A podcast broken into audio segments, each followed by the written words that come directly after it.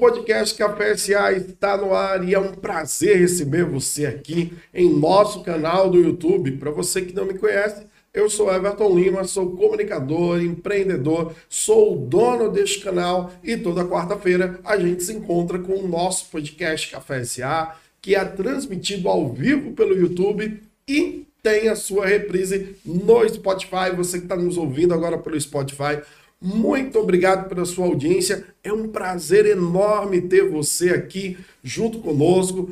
Toda quarta-feira, como você sabe, é dia da conversa com o especialista. A gente sempre traz um convidado em que vem tratar sobre um assunto específico, seja economia, é, carreira, empreendedorismo, o mercado de uma maneira geral, que é o nosso foco no Café SA. E antes da gente apresentar o nosso convidado de hoje, vamos falar da Companhia da Fórmula, que apoia a nossa iniciativa. A Companhia da Fórmula está presente em vários estados brasileiros, sobretudo aqui em Mossoró, onde esse podcast é transmitido. Ele está, a Companhia da Fórmula está no Medical Center, na Avenida João da Escócia e na Rua Pedro Velho. Gente, o nosso podcast tem a produção da Agenciação Especialista em Marketing de Saúde. Se você quiser conhecer mais sobre esse podcast ou conhecer mais sobre mim, sobre a empresa que produz esse podcast, vem na descrição desse vídeo. Estão todos os links lá ou aí na descrição da, do nosso áudio no Spotify. O nosso tema de hoje é direito médico e para isso eu trouxe um amigo que vai conversar aqui junto conosco, um amigo de longa data, na verdade. Acho que a gente já se conhece há quase 10 anos. Quase 10 anos. Quero que vocês recebam com todo carinho Abraão Diógenes, advogado. Bem-vindo, meu querido. Bom dia, Everton. Obrigado pelo convite.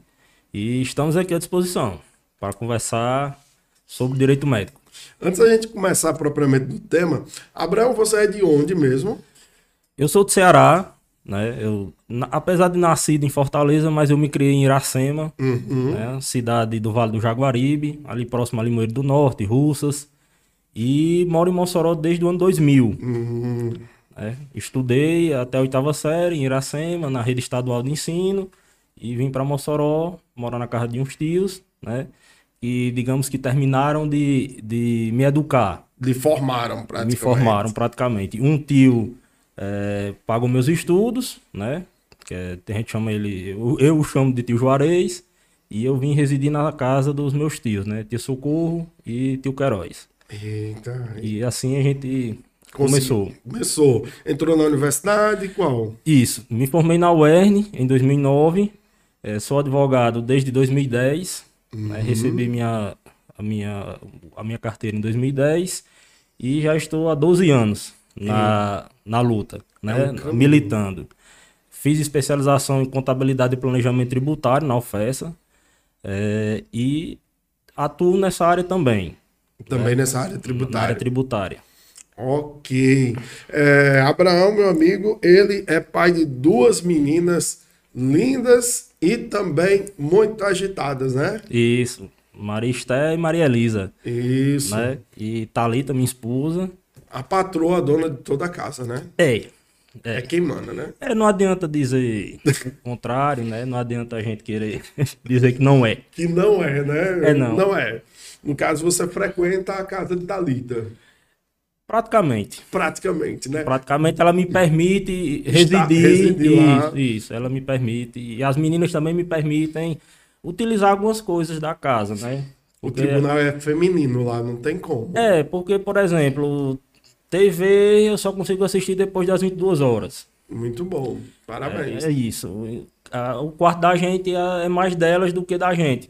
Porque elas estão sempre lá. É a gente parar aqui, senão a Thalita vai, vai, vai já, já dizer aqui alguma coisa comigo. Brincadeira, Thalita, tá? Senão a gente começar aqui o programa com um negócio desse, pronto. Sexta-feira eu tô lascado quando a gente se encontrar. É. Tô lascado.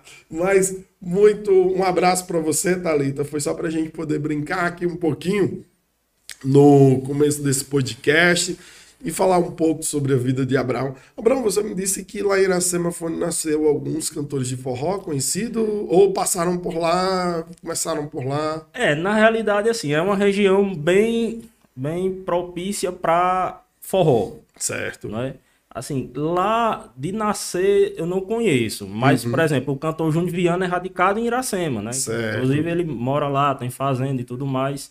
Mas ali a gente tem próximo Alto Santo, Certo. que é inclusive a cidade de Braulio Bessa, Rita de Cássia, Redondo. Uhum. Eita. Aí você vem subindo para Limoeiro do Norte, Toca do Vale, Eita. Morada Nova, Zé Cantor. E assim, aí- Olha, por que, que ele conhece tanto disso, gente? Porque Abraão gosta de um forró, meu amigo. No carro dele, só o que toca forró. Até teve uma época, agora falando de novo, de Thalita, Thalita brincando, que ele só escutava João Gomes, né? foi, ela aprendeu algumas músicas de João Gomes. Ela aprendeu algumas Aprendi. músicas. É, era bom, é bom demais o É João bom, Gomes. é eu bom. gosto também. Eu gosto de escutar um forró, eu sou bem eclético Inclusive, também. inclusive é, o, escuto forró para treinar, para malhar é com forró. Com forró? Isso. Olha, eu normalmente quando eu vou malhar eu escuto podcast, mas é uma boa, é uma boa dica. Pra relaxar, a vida é tão Relaxar. atribulada pra gente dar uma relaxada. Mastruz com leite. Eita, mastruz com leite é bom é demais, ó. bom, é bom, é bom. É maravilhoso. Gente, então vamos lá, vamos ao nosso tema do nosso podcast de hoje, o direito médico, que já foi assunto aqui da nossa conversa no nosso podcast Café SA, e também é um assunto muito amplo, com toda certeza voltaria a ser destaque aqui no nosso podcast. E diante desse quadro tão competitivo, que é o quadro do mercado da saúde, hoje, a prevenção de riscos à carreira médica é um requisito para quem deseja alcançar sucesso em todos os seus projetos profissionais. Então eu vou bater esse papo aqui com Abraão Diógenes. Daqui a pouco, se vocês quiserem, vocês podem é, deixar o comentário de vocês aqui, interagir. Se você chegou agora, já pode curtir esse vídeo. Se inscreva em nosso canal. E aqui, só antes de eu começar as perguntas, tá? A Lita já botou. Ele nem gosta de forró. Olha só. É, é como as meninas assistem o YouTube. Deixa o like, né? Deixa o Deixa like, like. deixa o like aqui, meu parceiro Abraão me ajudando. Vamos lá, Abraão. Qual é o maior benefício para um médico ele contratar ou ele buscar uma assessoria jurídica? Everton, assim, na realidade, não só o médico. Não é? Eu costumo orientar os meus clientes, principalmente na- nas primeiras conversas, que atualmente toda e qualquer profissão, desde que trabalhe com o público, né, na condição de, de, de autônomo, ele precisa ter um staff. Não só o jurídico, mas o contábil, o marketing. Então, assim, nós estamos passando por, uma, por um momento no próprio direito médico que ele está em ascensão. Ascensão em todos os sentidos. Não só pró-médico, mas também contra o médico. Então, assim, as, as ações, elas estão explodindo no Brasil. Então, a prevenção sempre será a melhor saída. É como a, a gente costuma falar que, assim, nessa, nessa correria que é a vida do médico, alguns detalhes acabam passando. Entendi. Alguns detalhes acabam passando que podem fazer com que surjam realmente problemas, efetivamente problemas. E, assim, é, é um campo em que existe concorrência. Existe concorrência. Então a concorrência ela faz com que várias situações venham a surgir. E é nisso que a prevenção, que a atuação de uma assessoria, de uma consultoria, ela pode auxiliar. Porque um médico, o profissional, realmente ele tem que se preocupar com aquilo, com a saúde, com o atendimento, mas a gente não pode fechar o médico numa, numa redoma que vai fazer com que nunca apareça nada contra ele. Nunca surja um problema que uma assessoria prévia faria com que, se não cessasse o, o problema ou o, o perigo, mas que diminuísse o máximo um, um possível resultado negativo. Porque assim, assim como a advocacia, a, a, a medicina ela é uma profissão de meio. Certo. Nós não podemos dar, nós não podemos garantir resultados Certo. né? Mas a gente tem a obrigação de fazer o máximo para que aquele resultado positivo aconteça. Mas a gente também tá. Gente, nós somos sujeitos a, a, erros. Então a gente tem que diminuir ao máximo. Então eu não posso dizer assim, eu não seria. Que eu não digo, inclusive, eu não digo a nenhum cliente meu. Olhe, garantia, você fuja de qualquer advogado que lhe dê garantia em qualquer situação. Entendi. Você fuja. Mas que a gente vai fazer o máximo para que não aconteça e se acontecer que a consequência seja a mínima. Isso quer dizer que assim, não tem como eu pensar assim, é, quero ficar alheio desse processo, quero só atender no meu consultório. Não, isso não existe mais dentro desse mercado para esse médico. Não, não.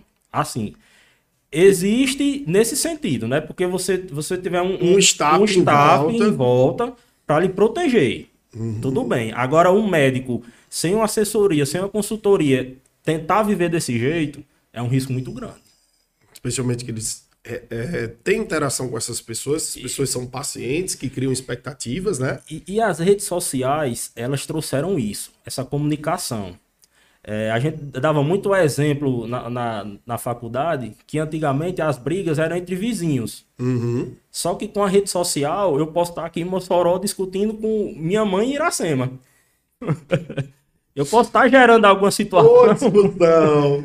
Não, a gente chega a discutir, não, mas assim, é, com isso, as pessoas também passaram a ter mais informações. Então, uhum. situações que antigamente aconteciam, que as pessoas, ah, foi uma fatalidade, ah, fez isso, mas não deu certo, infelizmente. Mas as pessoas começam a ver, ah, isso aqui foi um erro médico. Olha, isso aqui aconteceu por isso, não foi uma fatalidade. Poderia ter sido feito dessa forma. Eu não sabia que ia ser desse jeito. Entendi. Tá entendendo? É essa questão da redoma que a gente fala. Porque havia uma, uma, uma, espécie de, de é, tipo assim, de intangibilidade do médico. Entendi. Só que as pessoas também estão vendo que não é assim. E é por isso que o direito médico em si evoluiu. E, e antigamente até se via como inacessível, né? Isso, isso. Ele tá ali naquele pedestal, você não consegue acessar, é um patamar. Era, era, era uma espécie de inimputabilidade cultural. Olha só. Né? A cultura tornava ele inimputável. Né? Inimputável é um termo técnico, mas é aquela pessoa que não poderia ser imposta uma, uma, uma, culpa, por exemplo, um cometimento de um erro, de um crime. Olha, sabe o que, que eu acho? Eu penso o seguinte: um médico que é, tá num. Digamos, chega. Quando eu era criança, vamos lá, vou, vou contar uma história. Quando eu ia pro médico, ficava todo mundo ali esperando a hora que o médico ia chegar. Quando o médico chegava, ele não dava nem um bom dia, nem um boa tarde, nem boa noite. O povo é que olhava todo mundo. Lá vem o médico. E lá vem. Especialmente no SUS, em que você observa muito isso. E quando eu era criança, eu ia muito para o postinho, para chegar lá e receber o atendimento. E aí, quando ele chegava, era aquele alvoroço grande. Hoje, o profissional médico, ele tem meio que, eu vou dizer obrigação, mas talvez a palavra não fosse ela, essa, de se relacionar com essas pessoas sob o risco dele estar trazendo para dentro do seu consultório, olha só, trazer para dentro do seu consultório alguns ranços, alguma imagem ou algum julgamento que já ficou da porta de entrada. Exato. Né? Eu, eu, eu, eu entendo que isso prejudica bastante. E aí o paciente que já chegou lá com muita expectativa, sentou ali na, na mesa, ele não vai confiar muito né, naquele, naquele profissional. Exatamente. Vai ter, vai ter um pouco disso. E, a, e as lacunas que sempre ficavam nos, nos próprios atendimentos. Porque, assim, é, apesar de, de ser. A, a, legislação médica, digamos assim, ela não é nada muito recente, não. Você, a gente vai pegar resoluções, vai pegar decretos de, de 1943, de 1954. Mas, assim, na prática, elas não eram, elas não eram é, efetivamente utilizadas. Então, assim, tornava o atendimento realmente como você assim, era uma situação que, não, faça isso e pronto e acabou. Uhum. E você se ensinou. Isso, né? exatamente. Mas essa é evolução. É por isso que, que, que eu gosto muito de dizer essa frase, que direito não é matemática. Matemática é uma ciência exata. Direito não é. Então ele evolui às vezes ele dá uma retroagida com uma questão de entendimentos, mas a, a, o, o, direito é uma ciência que ela evolui com a própria sociedade. Entendo. Então, assim, como a sociedade está tomando ciência de certos direitos, aí automaticamente alguém, para alguém, estarão surgindo deveres. Entendo. Então, são esses deveres que estão surgindo e que o médico, o, o profissional médico, ele tem que se precaver. Ele tem que entender que existem esses deveres. Então, aprofundando esse tema da prevenção, vamos supor que o médico não dispõe do serviço ainda e ele vai começar esse programa de prevenção. Qual é o ponto de partida? O primeiro ponto é tentar buscar um profissional que realmente tenha alguma expertise. Certo. É? Primeiro ponto seria esse. Com, com a contratação, ou pelo menos uma conversa preliminar, é, a gente procura entender a realidade do médico. Como é que ele trabalha, qual sistema que ele utiliza, se, se a documentação que ele já utiliza está correta, se, se ele realmente, no seu trato com o paciente, ele procura ser o mais transparente possível. Porque a gente vai ver, a gente dando uma aprofundada na, na, nessa questão da, da relação médico-paciente, que a intenção sempre é a transparência. Quanto mais informação o paciente tiver, vai ser melhor a solução. O resultado é como eu disse, não posso garantir. Mas se eu sei que eu vou fazer esse procedimento e pode acontecer isso e três situações, se acontecer uma das três, eu já sabia. Então eu não posso chegar para o médico e dizer, você não me disse? É verdade. E também assim, essa questão da documentação, por exemplo, é, a gente não pode mais ficar na, no verbal. Na oralização. Não pode. Por quê? Porque é muito fácil. Você é médico, você, olha, vou fazer o tratamento e não me fala nada de questões de resultado. Aí acontece um problema e vai ficar aquela situação. Não, você não disse. Só que você, como médico, pode até ter dito, mas não tinha nada escrito. Né? Isso, isso deixa, o, deixa o processo até é, confuso, desorganizado para as pessoas. Exato, exato confuso, as pessoas não vão, ter, não, não vão ter ideia de onde é que. Ah, mas o médico falou isso na consulta, mas será que ele falou mesmo? Né? Se não está ali registrado, o que, que vai acontecer com a medicação que ele tem que tomar para aquele dia de procedimento. Que aí vem a importância, por exemplo, de um prontuário bem feito. Certo, certo. Não é? De você ter o. De, talvez, talvez mais na frente alguma pergunta você aborde, mas aí, por exemplo, você tem um, os termos de consentimento, por exemplo, Uhum. Que você tá dizendo ao paciente, olha, pode acontecer isso aqui. Assine. Uhum. É uma forma de precaver? É. Vai impedir do paciente entrar com ação? Não. Porque é um direito constitucional você ter acesso ao judiciário. É Mas é como aquele que a gente tava falando. Pode diminuir o resultado. Aí sim, pode até, digamos assim, é, é, retirar qualquer condenação. Tô entendendo. Entendeu? Perfeito. Vamos, na nossa conversa de hoje, partir para vários casos práticos. Bom. Vários casos práticos para a gente analisar e, e pensar qual seria a conduta a ser utilizada pelo médico em cada um deles. Tem uns até meio polêmicos aqui, eu vou começar com um já já, mas antes eu queria é, falar aqui que a Luzia Diógenes está lá em Iracema. Minha mãe. Olha, tá ligada, tá vendo? Ó, tá ligada lá com a gente gente com audiência em todo lugar, pelo nosso canal do YouTube, todo mundo aí acompanhando a gente no nosso podcast Café SA. Você que está acompanhando no Spotify, muito obrigado pela companhia. É, e se você acompanha agora pelo YouTube, não se esqueça de curtir esse vídeo, deixar aí seu comentário, se inscrever no canal e também ativar as notificações para não perder nenhuma transmissão ao vivo do nosso podcast. Então vamos lá. Algumas cidades acontece um evento, até aqui em Mossoró aconteceu recentemente, o Melhores do Ano. Certo? É muito comum. O profissional mais destacado do ano, o médico, ele pode receber esse tipo de prêmio, ele pode ir para lá e receber esse prêmio, embora ele não tenha participado. Ele, ele, a clínica, ela pode pagar para participar de um tipo de prêmio como esse, ou então uma revista que vai fazer uma pesquisa sobre de opinião sobre a, a digamos a marca mais lembrada e vão dizer ah o hospital tal é a marca mais lembrada de Mossoró pode, isso acontece, é, é possível fazer isso? Não. E por, Por quê? quê? Porque assim, há, há uma resolução, salvo engano, ela é a 1200, é 1270, é mil, 1974. E ela, inclusive, ela é bem clara. O médico, ele não deve permitir. Ele não deve permitir. Não é nem proibindo ele de participar. A- o, o artigo ele é bem claro, ele diz assim: não, deve permitir a, a inclusão do seu nome nesse tipo de, de. Por quê? Porque uma, uma situação que a legislação veda bastante é a questão da autopromoção.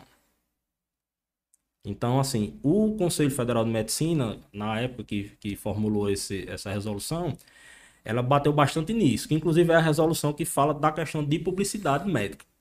Então, assim, o médico, sabendo o que está acontecendo, ele vai dizer: Ah, mas, mas colocaram sem eu saber, eu não pedi. É, mas se a gente fizer uma análise literal da lei, tá dizendo lá que você não deve permitir. Ou seja, se você tomar conhecimento daquilo ali, automaticamente você procura o organizador, você, olha, meu amigo, tire meu nome daí. Porque eu não posso. Aí vai dizer, certo, mas só por isso, po- pode ser que não aconteça nada? Pode. Mas aquela situação que a gente falou no início, da questão da concorrência e tudo mais, é, pode chegar uma denúncia no, no Conselho Regional de Medicina, por exemplo, ser aberto um, um processo ético disciplinar e você acabar respondendo por uma situação que você poderia evitar quando todos teve ciência. Então, assim, esse tipo de prêmio é, é vedado para médico. Não pode. Não pode e não deve permitir. Não deve permitir. Vamos, vamos para mais um caso particular. Vamos dizer que eu tenho uma pós-graduação em nutrologia, certo? Mas eu não tenho o título de especialista. Ou, por exemplo, é, na cidade em que eu tinha, não tinha um nefrologista. E eu era médico, estava disponível e eu comecei a assumir e assumi uma posição de nefrologia. Ou então, vamos dizer mais ainda, vamos, vamos andar em outra posição, em estética, por exemplo, na parte de estética, é, não existe uma especialidade, mas tem cursos de pós-graduação, eu faço. E aí, de repente, eu quero atuar de forma legal divulgando meu trabalho. Eu vou poder. Essa é uma polêmica, né? É uma polêmica.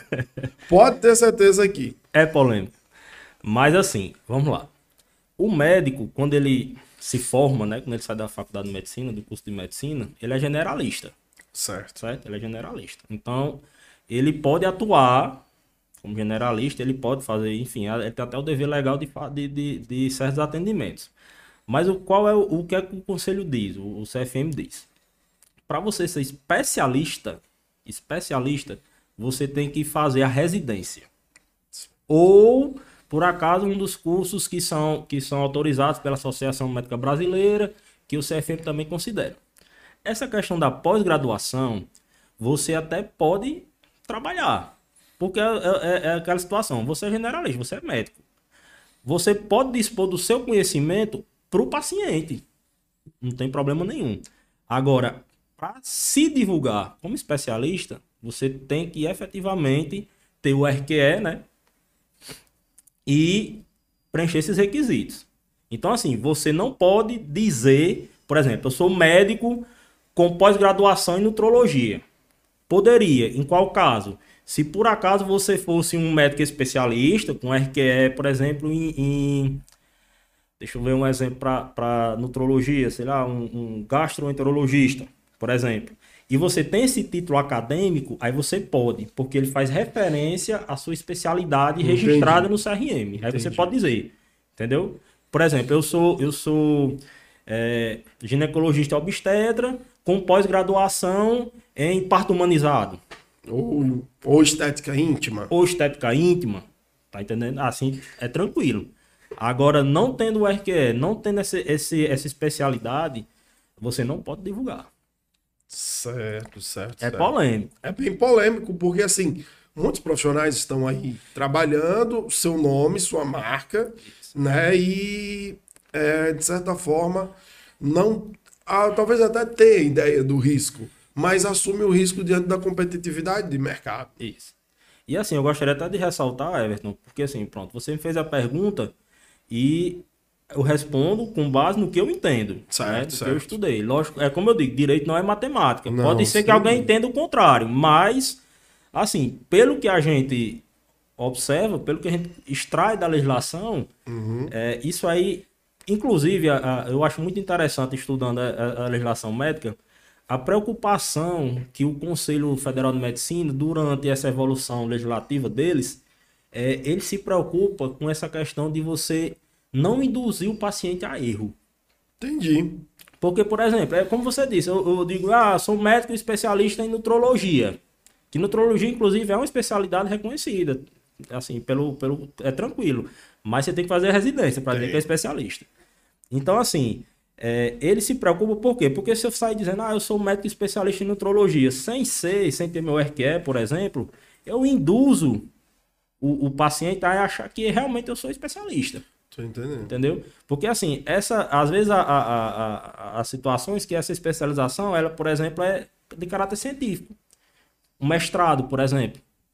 Entendeu? Então, assim, para não confundir o, o paciente. Eu, eu achei isso muito bacana, assim, sendo bem sincero, da legislação médica, que eles tentam realmente, na legislação, eles tentam passar o máximo de informação correta para o paciente. Até mesmo, até mesmo porque a gente volta no princípio da clareza, né?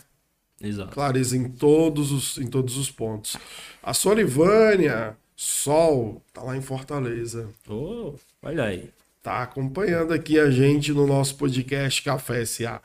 Vamos para mais um caso prático. Vamos dizer que o profissional médico ele dispõe de tratamentos que estão disponíveis e são tendência no mercado, ou até procedimentos, equipamentos, é, tem uma grande equipe, né? Ele pode estar tá divulgando isso, ele pode estar tá reforçando dentro do processo de marca dele essas coisas. Poder pode. Poder pode. A legislação em si ela não, não veda expressamente. Certo. Mas o cuidado que ele tem que ter, a questão da clareza, o cuidado que ele tem que ter é de não dar um ar de exclusividade. Certo. Só ele tem. Que só ele faz aquilo, só ele tem aquele equipamento, só ele sabe fazer, entendeu? Por quê? Porque aí a gente volta para a questão da autopromoção. Entendi. Entendeu? E de certa forma você está. É, eles, é, a, a, medicina em si, a, a, gente nota também que eles é, buscam não mercantilizar a profissão. Porque a partir do momento que uma situação começa, olha, isso aqui só quem faz sou eu. Esse equipamento só quem tem sou eu. Então você dá esse ar de exclusividade, aí a legislação veda. Você não pode deixar no ar que só você faz aquilo. Perfeito, perfeito. Os profissionais médicos, eles podem fazer registro assim de procedimento no paciente ou publicar em alguma plataforma na internet, divulgar o resultado desse procedimento? De forma alguma. De forma alguma. Só existe uma exceção. Uhum. Uma exceção. É se por acaso ele estiver é, querendo demonstrar um procedimento novo dentro de um evento científico certo. com autorização expressa do paciente. É a única situação. Mesmo que o paciente, você, o médico chegue para o paciente e diga: Eu quero que você publique, o médico não pode publicar. Nem se por acaso eu vou usar para divulgar um caso clínico como uma forma de fazer o público paciente entender. Eu não posso. Não, não. Você pode, você pode até publicar, é, você pode até informar uma situação. Porque assim, uma coisa que a legislação veda é você dar um caso identificável. Por exemplo, digamos um caso de grande repercussão na cidade, você foi um médico daquele caso e você ficar usando. Eu não vou dizer o nome, uhum. mas eu fiz um procedimento assim, assim e o resultado foi esse que é o caso muito comum hoje que a gente vê alguns digitais influencers em que passam um determinado procedimento e vão lá e fazem a sua autodivulgação, a divulgação Divulgação, daquele médico. Inclusive, isso é bem interessante que você falou.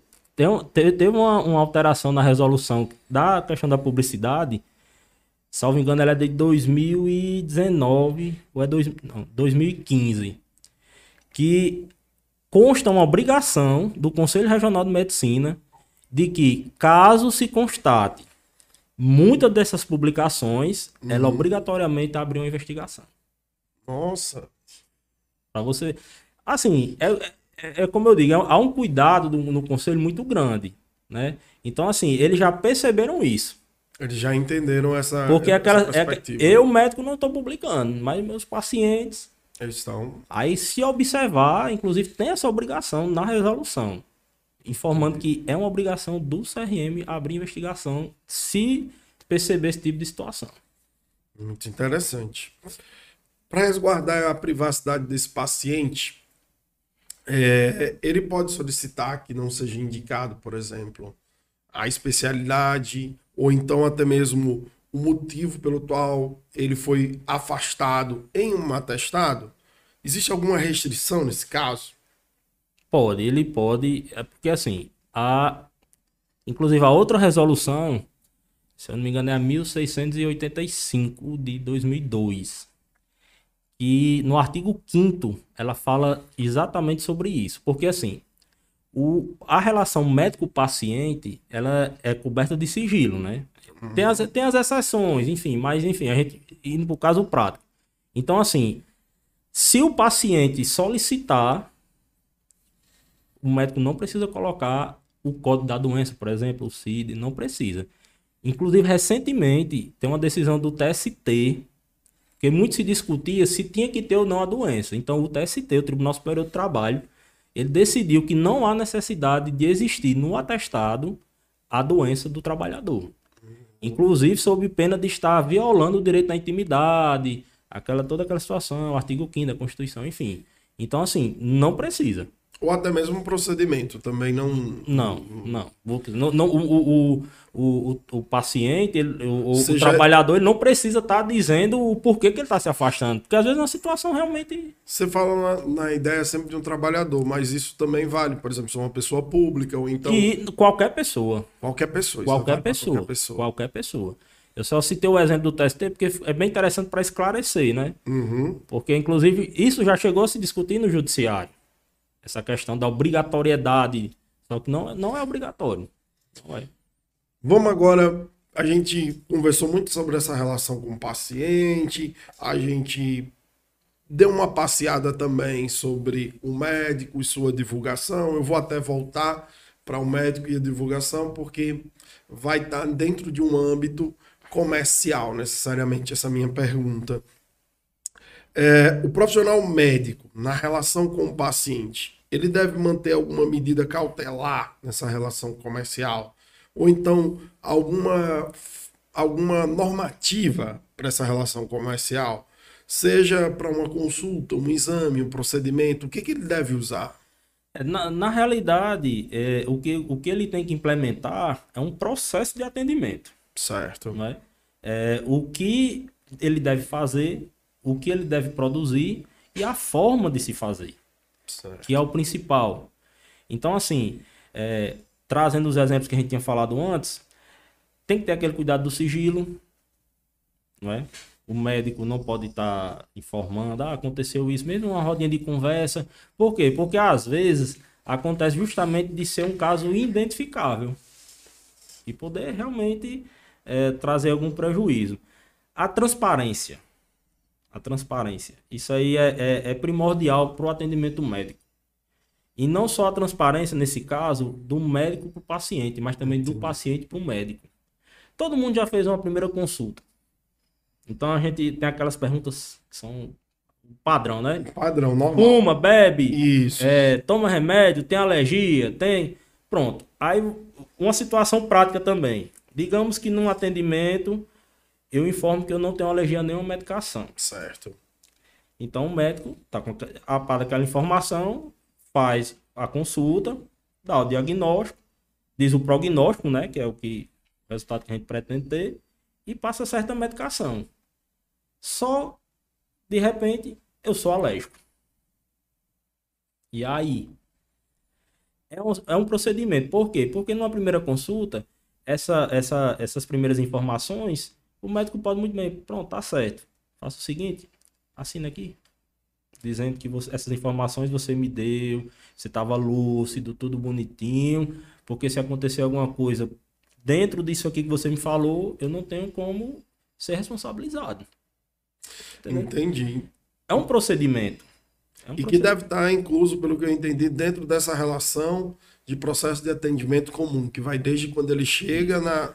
Sabe um. um, um assim. Na, quando ele chega na bancada lá com as atendentes, as recepcionistas. Uma polêmica. Hum.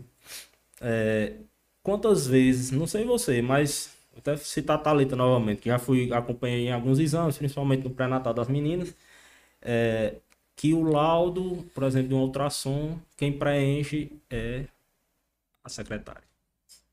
Entendi. Quem tem que fazer é o médico. Entendi. São essas. É, você tá dizendo, São os pequenos ah, detalhes. A, aí, aí o que é que pensa? Não, como isso aqui é meio que padrão, eu vou colocar para a pessoa. Mas não pode. E se esse, se esse, esse é um documento próprio que o médico tem que fazer. É o médico que tem que fazer. É o próprio médico que tem que fazer. É interessante você colocar isso, porque eu percebo aí dois pontos importantes. Além da documentação toda correta, os personagens corretos dentro do processo. Isso. Tudo que faz parte, que é do médico, tem que ser feito pelo médico, que é feito pela atendente, tem que ser feito pela atendente, para se criar uma experiência não só legal dentro do, do processo, mas também uma experiência que o paciente se sinta mais seguro possível, né? Exato. Exatamente isso. Nesse sentido, eu poderia dizer que contrato é fichinha dentro do processo, né? Tem que ter. Em tudo, né? Em tudo. Até Princip... uma consulta. Principalmente, principalmente na, na, na situação de procedimentos. Certo. Né? De procedimentos. A consulta, Pode ter. Certo. Pode ter. Mas não é mas, obrigatório. Mas não, não, eu não vejo tanto uma obrigatoriedade, porque assim, uma, a consulta em si, muitas vezes ela não vai gerar um, um procedimento mesmo, digamos assim, né? Vai gerar uma, uma conduta médica, enfim, a prescrição Entendi. da medicação, mas contrato é essencial. Principalmente, repito, por ser uma profissão de meio. Certo. Pra gente não garantir resultado. Entendi. Vamos, vamos aqui registrar que o Matheus Tavares está em Catolé do Rocha, Paraíba, e está ligado no nosso podcast. Meu né? primo. Seu primo. Trouxe a família todinha para assistir. Inclusive, inclusive é, muito de, de eu ser advogado hoje foi por causa dele. Carlos Matheus? Foi. Um bendito de um filme, de um júri, que ele levou para a gente assistir. E eu me apaixonei mais ainda pela... Pela advocacia. Nunca, eu não fiz direito pensando em nenhuma outra profissão eu fiz para ser advogado. Entendi. Entendeu? Nunca, assim, nunca, nunca passou pela minha cabeça outra. Porque direito é uma gama de, de, de oportunidades, né? Você pode ser delegado, promotor, magistrado, enfim, tem várias uhum. profissões dentro do, do, do direito, mas ou ruim ou bom vai ser advocacia. Vamos voltar para o caso da relação comercial entre médico e paciente, e aí vamos dizer que acontece um erro em procedimentos. Quais são as consequências e como a assessoria jurídica age nesses casos, até para a gente ter uma ideia? Pronto, a gente, a questão do erro médico, é, assim, de antemão, o, o, a responsabilidade do médico ela é subjetiva. O que é que a gente chama de subjetiva? A gente teria que provar que houve uma negligência, Houve uma, uma volta de perícia. Isso. Porque, é, inclusive, isso, a relação médico-paciente particular, ela é regida pelo CDC, pelo Código de Defesa do Consumidor. Há uma certa polêmica também nesse sentido, mas é, a maioria das decisões judiciais elas vão nesse sentido mesmo de, de ser regido pelo CDC. Então, assim, essa responsabilidade do médico, ela, vai, ela pode ser analisada na esfera civil, criminal e ético-administrativa. É, são três são três são três campos que não são interligados, mas que podem gerar esse tipo de, de, de processo. Então, assim, tem a responsabilidade civil, a questão de um, dano moral, questão estética. Tem a questão criminal, se por acaso for comprovado realmente que o, o, o, a culpa do médico, né? A culpa que a gente fala nesse caso não é a culpa, vamos dizer assim, que no direito a gente fala muito, tem uns termos, né? Culpa lato sensu e culpa estrito sensu. Mas assim, a culpa realmente da questão da negligência, da imprudência ou da imperícia. Uhum. Se for comprovado também, causar uma lesão corporal, um óbito, né? Então, assim, é, pode ser responsabilizado e tem a questão ético-administrativa, né? Que é o próprio Conselho Regional, pode ser através de denúncia também, de ser analisada a questão da conduta do médico e se vai se enquadrar ou não em alguma situação passível de punição.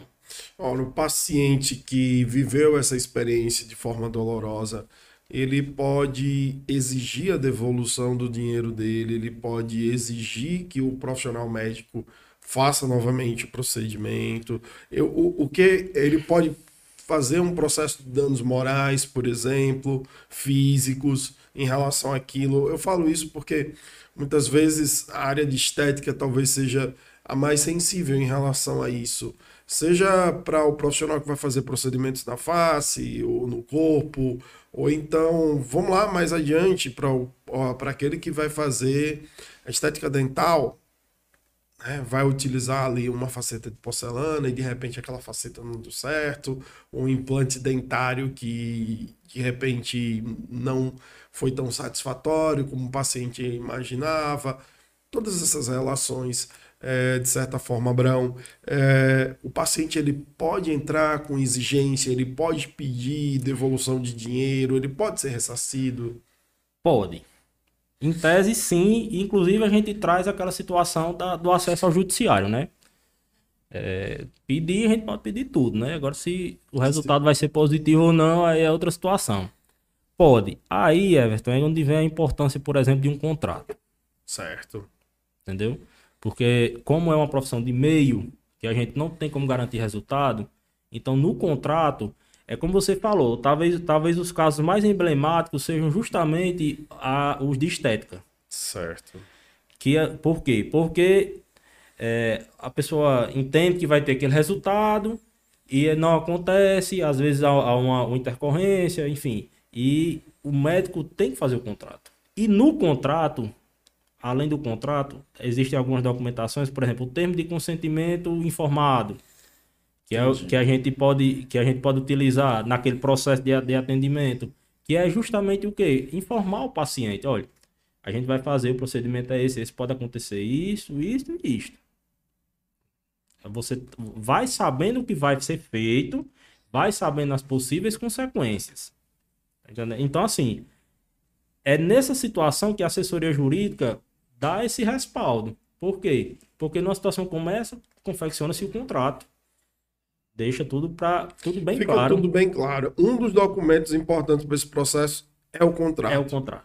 Fora o contrato, o que, é que a gente vai ter, especialmente desses procedimentos de elevado risco? O termo de consentimento, que é quando o médico diz ao paciente o que vai fazer, como vai fazer e o que ele pretende que seja o resultado. Certo. Né? Porque aí a gente. Que é justamente uma situação, puxando mais um pouquinho porque a gente já conversou, aquela questão do antes e depois que o pessoal gosta de publicar. Isso. Por que, que é vedado? Justamente uhum. por isso. Porque o seu corpo não é igual ao meu. A gente pode até fazer o mesmo procedimento, mas não tem como dar garantias. Então é justamente por isso que também é vedado essa questão do antes e depois. Para não criar expectativa no paciente de ele procurar o profissional e o resultado não sair como ele esperava. E não saindo o resultado como ele esperava, ele se sentir, de certa forma, lesado. E aí vai tentar buscar uma, um, restituição, um dano moral, um dano físico.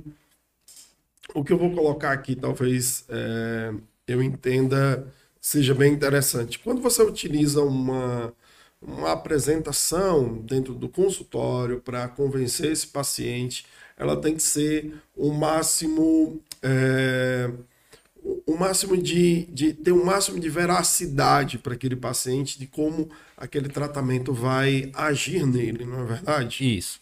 Principalmente a, a forma em que vai ser realizado.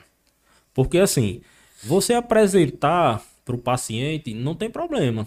Porque você está você tá mostrando o que você vai fazer. O que não pode é você, por exemplo, numa apresentação dessa, colocar um resultado de alguém. Por quê? Porque é, o, o, ser humano, a gente, a gente é muito visual, né?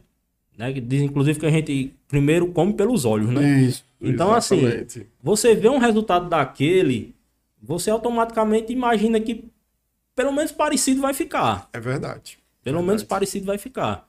Só que essa garantia que o médico não pode dar. E não pode incutir a ideia no paciente de que aquilo ali, do jeito que está ali apresentado, vai ser aquilo ali. Vai ser, é possível fazer aquilo ali. Estou compreendendo. Temos uma pergunta aqui, ó, uma dúvida comum entre mães de crianças sobre médicos que têm residência em pediatria. Porém, outros apenas especialização em pediatria. Como fica essa questão?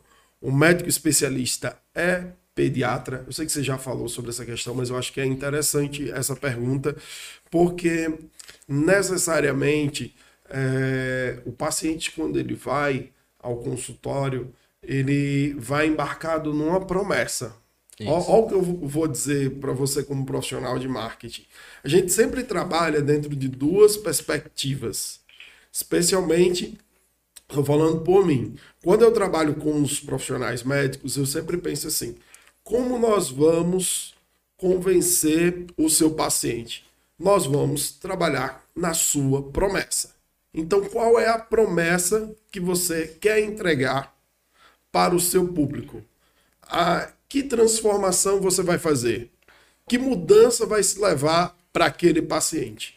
E aí, a partir desse processo de mudança que você propõe, desse processo de acompanhamento, dessa promessa que você entrega para ele, Aí a gente começa a trabalhar diante das incertezas, das dores, dos anseios desse paciente, para tocando neles e trazendo o máximo de segurança com conteúdo através da internet, o máximo de segurança quando ele chega dentro do consultório, com o máximo de informações que é repassada pela sua tenente, as informações em que você proporciona na experiência de atendimento. Então, esse paciente que chega lá, se por acaso ele vê a promessa na divulgação e quando ele chega dentro do consultório e não bate, é uma é uma é uma frustração, uma frustração tremenda. É. Eu me lembro de, de, de uma cliente minha que disse assim: "Ai, como eu tô satisfeita é, não com uma cliente minha que disse assim, uma paciente chegou e disse assim, ai como eu estou com satisfeita com você, doutora. Aí ela disse, por quê? Disse, porque você é igualzinha ao que eu vi na rede social. Não muda nada. E aí é onde eu defendo muito a questão da coerência desse profissional, ele tentar manter uma coerência com aquilo que é divulgado, e a gente vai trabalhando dentro dessa perspectiva cada vez mais personalizando essa, esse conteúdo e essa divulgação para que não haja aí um problema na questão da promessa, porque eu acredito que uma promessa falha, ela realmente ela se desfaz com pouco tempo. E aí eu te deixo responder agora essa pergunta, meu amigo, sobre essa questão de que se um médico especialista ele é pediatra, né, e aqueles que têm apenas especialização em pediatria, como é que fica essa questão? É, é exatamente aquilo que a gente já tinha, já tinha assim, porque para fins de especialização, de ser especialista, a residência ela é, é imprescindível. Porque a residência médica, ela é uma espécie de, de como é que eu posso dizer? É um curso prático. Né? Então, tem aquela vivência. E a especialização lato senso, que não que é, digamos, que é uma especialização acadêmica, Entendo. Não é que a, não é assim, como é que eu posso dizer? Não é que o médico não tenha o conhecimento. Entendo. Mas ele não é especialista dentro da legislação médica, né? Então assim, ele não é pediatra. Certo. Ele é médico. Aí pode-se dizer que tem um conhecimento em pediatria, fez um curso, mas especialista sem RQE não existe. Quero aproveitar aqui e mandar um abraço para Angélica Virgínia, colocou aqui um bate-papo muito bom, dúvidas e curiosidades sendo exploradas e repassadas de forma simples e objetiva. Grande abraço para você, Angélica. Obrigado aí pela sua audiência. Vamos lá, vamos para o seguinte ponto, já que a gente está falando de divulgação, a relação com a imprensa. E o profissional médico ele pode conceder entrevistas, ele pode manter assim um canal próprio de comunicação para conversar com esses pacientes. Ele pode ter um canal no YouTube, por exemplo. Desde que para fins educativos. Certo. Nunca para prospecção de cliente, por exemplo. A, a, a gente volta àquela vedação da questão do mercantilismo, né? Porque assim, a medicina, que é uma profissão nobre, né? ela não pode se dar ao luxo de se mercantilizar. De você, de você profissional ter um canal e, por exemplo, no seu canal tá lá é, divulgando o seu equipamento, por exemplo. Agora sim, questão educativa que a gente sempre nas rádios aqui em Mossoró, sempre tem aquele momento saúde, momento dúvidas com o médico. Pergunte ao doutor. Pergunte ao doutor. Então, assim, você vê que ali são perguntas. São, uh, é puramente educativo. É puramente educativo. Assim pode. Não tem problema nenhum. Agora, não utilizar para divulgar serviço, por exemplo. Né? Eu até achei, achei interessante, numa cidade aí no Japão, na China, é, outdoor de, de, de, médico. Na China você viu? Na China, na China. Não foi por aqui, por perto, não. Na, na região China, da Ásia. Na Ásia, é. Isso não existe aqui, né? Mas, é, assim, doutor, não sei quem, não sei quem, doutor fulano tá... Eu olhava assim, eu digo, rapaz, eu acho que não pode não, mas... Mas... Quem sou eu? Porque assim, a questão da publicidade da medicina é muito parecida com a do, da advocacia. Certo. Né? Existem muitas restrições justamente para evitar isso. Então, assim. E semelhanças também entre os países na legislação também. Exato, exato, exato. E, e, várias semelhanças. Olha, um ponto aqui bem interessante que eu vou lhe perguntar é sobre o seguinte: o médico descumpriu todas as normas, certo? Todas as normas, não, as normas, ou alguma das normas. Ele pode sofrer alguma sanção. Que tipo de sanção ele pode sofrer? Como é que é a ordem dessas sanções que ele sofre se ele descobre, se ele descumpre alguma dessas, dessas normas? É, inicialmente, caso chegue ao conhecimento do, do, do Conselho Regional, é, vai ser aberto um processo, né? Vai ser instaurado um processo ético disciplinar Inclusive, recentemente houve uma alteração no Código de Processo de Ética Disciplinar do, do, do CFM. Mas, assim, havendo o processo, o médico, obviamente, vai ter o prazo para se defender. Inicialmente tem a sindicância. Enfim, tem todo um, um, um, processo realmente que, que vai ser vai se desenrolar até chegar a uma punição. Entendi. Lógico que cada, cada infração, a punição é diferente. Então, assim, no direito médico tem a, a advertência confidencial, que é a menor. Certo. Tem a censura confidencial, que eu abro até um parêntese, que eu acho bem engraçado, sabe assim? Porque a advertência é, confidencial é tipo assim, eu chegar, ei, Everton, não faça mais isso. Não, só nós dois aqui, pronto. Pronto. Pronto, ninguém vai saber de nada. E a censura confidencial? Mesma forma. É, é uma vai, vai pro seu É, vai pro seu regime, mas assim, é confidencial, enfim. Mas aí. Mas isso é, isso é presencial ou é tudo por carta? Não, é por carta. Por ou, carta. ou, dependendo do, do, CRM, pode ser até que já exista sistema, né? Uhum. Mas, mas é, é, sigiloso mesmo, é confidencial, não tem nem muito. Assim, é uma coisa meio sem sentido. Mas enfim, tá lá na lei, a gente tem que. Uhum.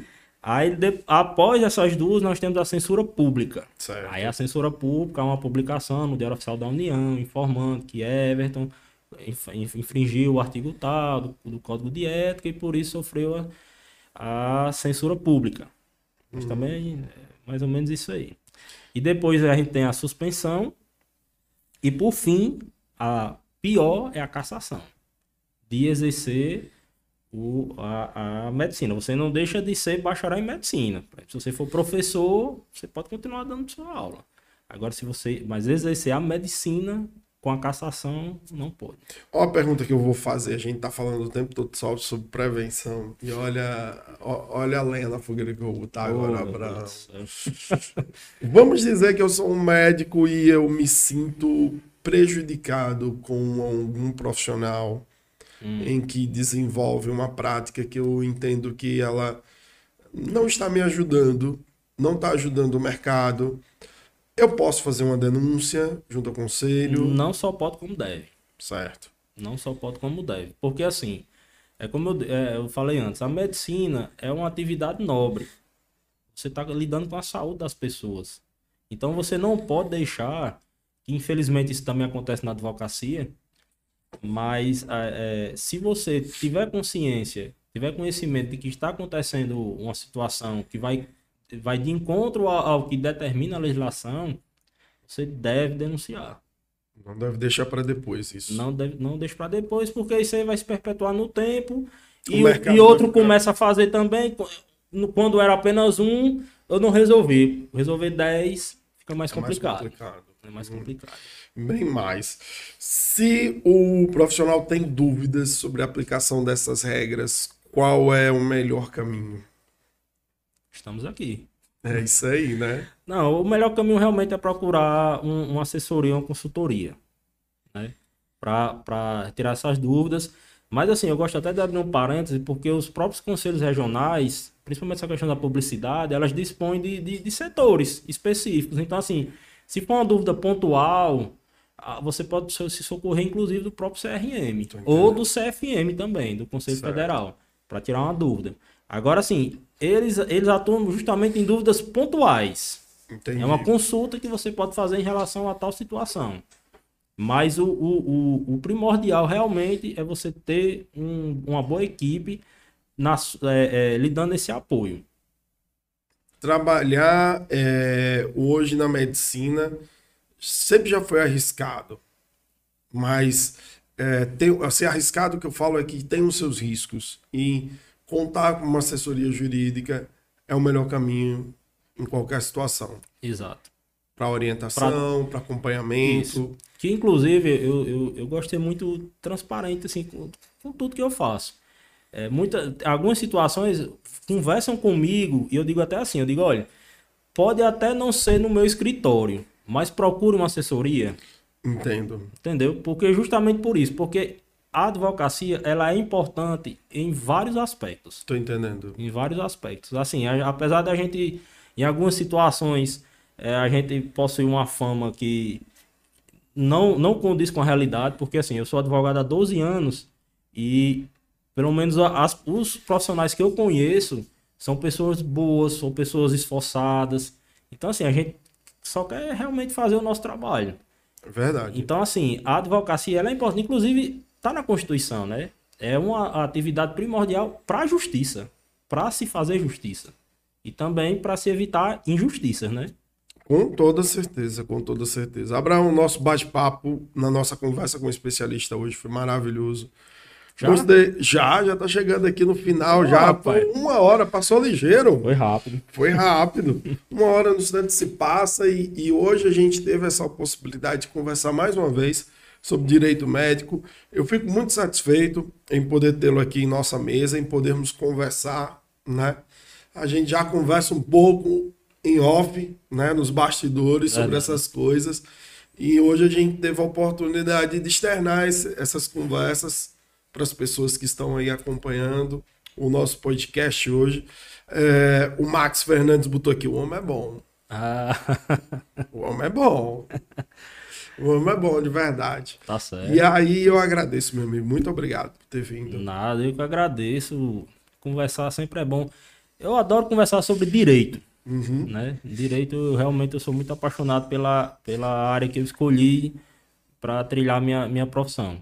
E estar tá com um amigo como você, assim, é. Ô, oh, rapaz, eu fico é, muito satisfeito. Muito bom. É muito bom, muito Gostei bom. das polêmicas. Muito boas polêmicas. Gostei. Vamos instaurar mais uma. E aí, vai torcer pelo Flamengo quando? É, em outra vida. Sou palmeirense, palmeirense, inclusive gostaria de deixar um. Assim, os, para os flamenguistas que estão assistindo, uhum. é, obrigado pelo título do, da Libertadores de 21. Eles vão dizer que o Palmeiras não tem Mundial. Fazer o quê, né? Vai é, é, mais um campeonato. É, é mais um campeonato. Né? Enquanto se preocupa com o Mundial, a gente vai ganhando Libertadores, Copa do Brasil, enfim, isso aí é. Faz parte. Obrigado, Abraão, pela, pela extrovertido, tudo que a gente viveu aqui durante esse momento, cara. Muito obrigado mesmo. Obrigado a você. E obrigado a você que esteve aqui junto conosco no nosso podcast Café SA.